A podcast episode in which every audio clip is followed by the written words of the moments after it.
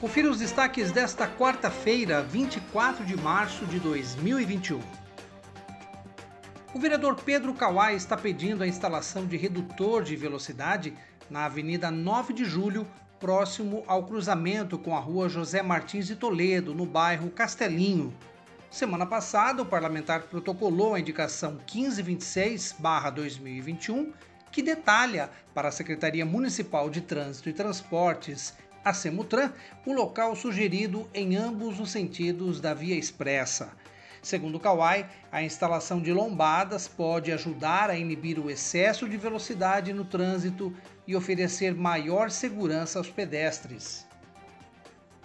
E a decisão da Secretaria Municipal de Agricultura e Abastecimento de fechar as praças de alimentação dos varejões tem provocado polêmica junto aos permissionários. Eles procuraram o vereador Pedro Kawai, que foi conversar com a secretária Nancy Tami para tentar um entendimento e não prejudicar ainda mais os pequenos comerciantes que dependem da atividade comercial para sobreviver.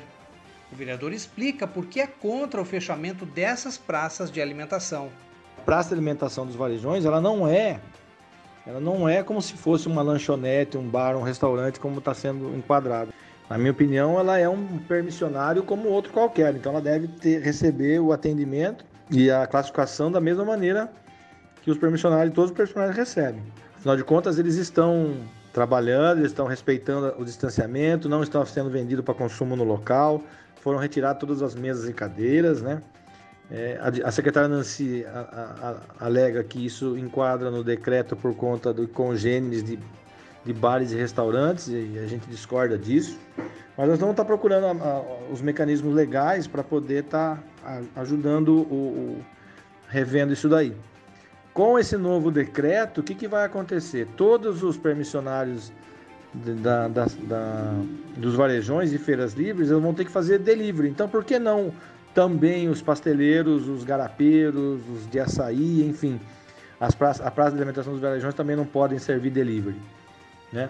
Então fica aqui nosso, nosso pedido, nós vamos estar questionando juridicamente, nós abrimos uma conversa com a secretária Nancy, ela eh, nos deu uma, algumas orientações de como proceder, nós vamos estar procurando resolver esse problema também. Acompanhe os nossos podcasts pela Rádio Kawai, disponíveis no Facebook, Instagram e no Spotify.